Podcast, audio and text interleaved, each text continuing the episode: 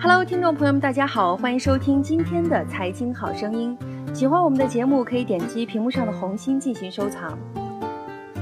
昨天，老牌门户网站雅虎终于被 Verizon 以四十八点三亿美元收购了其核心资产。收购后，雅虎将与先前 Verizon 收购的 AOL 进行整合。这家成立于一九九五年的网站，见证了互联网发展的历史，由先驱变成一个老旧的并不酷的品牌。如今，依靠内容和广告业务发挥余热，这个收购不免让人唏嘘不已。雅虎是互联网门户网站的开创者。二十多年前，由两个斯坦福大学毕业生创立，那时它是网民上网的首选网站。而直到现在，雅虎也是美国第三大网站。很多中国第一代网民第一次上网接触的就是雅虎或雅虎中国。而中国第一代互联网网站学习的榜样，无不是雅虎和它的门户模式。让人感慨的是。二十多年后，雅虎最后的命运是仍然作为一个门户与另一个门户网站 AOL 整合。二十多年的历史中，大公司雅虎给我们的印象一直没有改变。作为一家门户，依靠内容和广告业务，在一波波互联网浪潮更替之时，并没有找到新业务的突破口。雅虎市值巅峰时期是一千两百八十亿美元，阿里巴巴现在是两千一百一十亿美元的市值。那时的雅虎已经达到了现在阿里的一半，技术更替浪潮之巅不断转换。有人说雅虎至今还存在，已是不易。门户式一点零模式仍有其存在的理由。然而，我们对比一下中美两国的门户发展，就能知道雅虎老旧的力量多么强大。正像一个人一样，尽管想努力更新自己的思维，但终究难以适应新的。雅虎于一九九五年成立，开创门户模式。在搜索业务上，雅虎起初是自己研发，随后与外部服务商合作。在眼皮底下，Google 崛起，占据了市场第一，而他不得不通过收购外部合作方的方式来面对这一威胁。但在搜索上，再也无法超越。Web 二点零时代，大量新鲜的网站出现，Facebook 也是这一波的产物。但在此之前，Friendster 和 MySpace 早已显现出 Web 2.0和 Social 的力量。雅虎也收购了一些2.0的网站，比如 Flickr 和书签网站 Delicious，这都是中国极客网民都会使用的服务。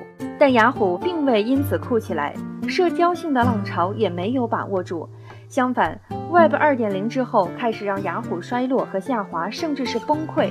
他更换了八任 CEO，其中也包括创始人杨致远自己。唯二可以称道的是，雅虎在巅峰之时持有了阿里巴巴和雅虎日本的股份，这两笔投资的回报现在价值四百多亿美元。而这两部分股份并不在 Verizon 收购资产之内。实际上，微软曾两次出价意欲收购雅虎，报价均超过四百多亿美元，其中一次是遭到杨致远阻拦。雅虎从 Google 请来梅耶，也就是现任 CEO，恰逢移动化浪潮。而这一波之中，不出意料，雅虎还是慢了。二零一二年，Facebook 移动端有上千名开发工程师时，雅虎才只有五十名。为了公司上下意识到移动化的重要性，梅耶改革的举措之一是为每一个雅虎员工配一台 iPhone 五。这一招被中国媒体解读为福利，可见内外视角的差异。上台后的梅耶也通过大量收购创业公司来试图让雅虎变得更酷。这些公司并不能立刻带来收入，比如2011年收购的 Tumblr。当时雅虎寄希望于能够获得 Tumblr 的年轻用户，将自己的广告系统嫁接上 Tumblr，实行规模营收。然而事后看到这些都落空了。不过在现有空间内，梅耶这个职业经理人还算远视和懂行。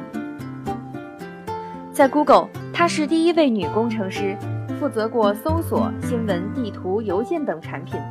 相比以往那些下台的销售或媒体背景的 CEO，一个 PM 出身的技术人才可谓匹配。而他在即将生产之时，大着肚子仍然坚持工作。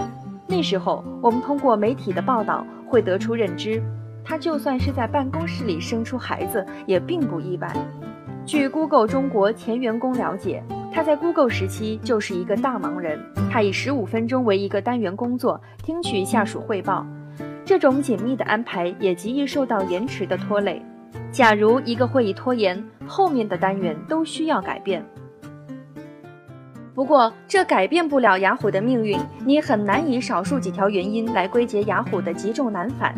大公司职业经理人缺乏创业创新精神，人浮于事，上市公司的限制，或者是技术变化快，以及年轻人涌入互联网，几乎都可以讲得通。也许我们只能以老旧来粗略概括雅虎衰落的原因。互联网二十多年技术变革浪潮抵得上工业社会的一百年，变化太快，而人的变化却跟不上。但是如果拿中国门户网站整体发展与其对比，我们可以看到一个有意思的现象：在竞争的压力下，总有人抓住机会，不是新浪就是搜狐，要么是网易，或者最后是腾讯。中国互联网整体是从山寨美国开始的。美国出现的一些模式，一段时间后会迅速被复制到中国，以至于在名字上你都能感受到模仿的气息。比如搜狐，那时候出门靠地图，上网找搜狐，是一句很鲜明的指引你上网该看什么的话。新浪、搜狐、网易等作为门户网站，也同样提供内容搜索、邮箱、论坛，甚至个人主页和空间业务。不过，在第一波浪潮中，他们与雅虎一样，都没有抓住搜索的机会，让原本 B to B 的搜索技术供应商百度崛起，最终走向了前台服务 C 端，成为了比他们更大的一个主宰互联网的巨头。但接下来，两国的市场开始出现不同。虽然国内门户网站依然在紧盯美国的模式，但互联网泡沫破裂的寒冬让他们向死而生之中找到了 SP 业务，紧接着是游戏业务，以至于游戏现在能够上升到互联网商业模式之一的高度。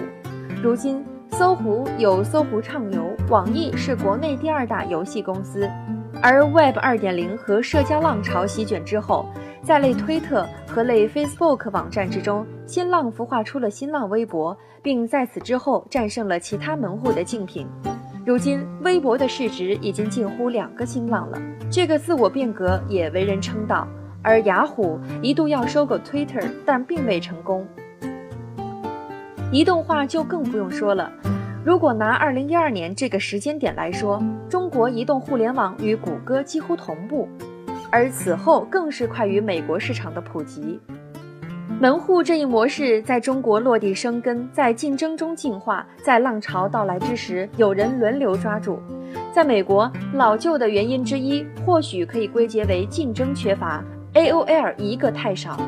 另外，中美两国创业环境也有较大差异，在美国，创业公司相对更容易崛起。模式和技术创新的创业公司有机会能颠覆大公司，所以在美国，大公司收购创业公司较多，而中国更多的是二零一零年后才大量出现，他们自己做不出，那只有收购了。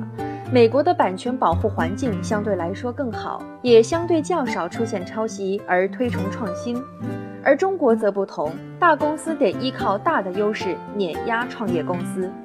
这或许也能解释雅虎这个老兵为何不会死去，只是慢慢离开我们。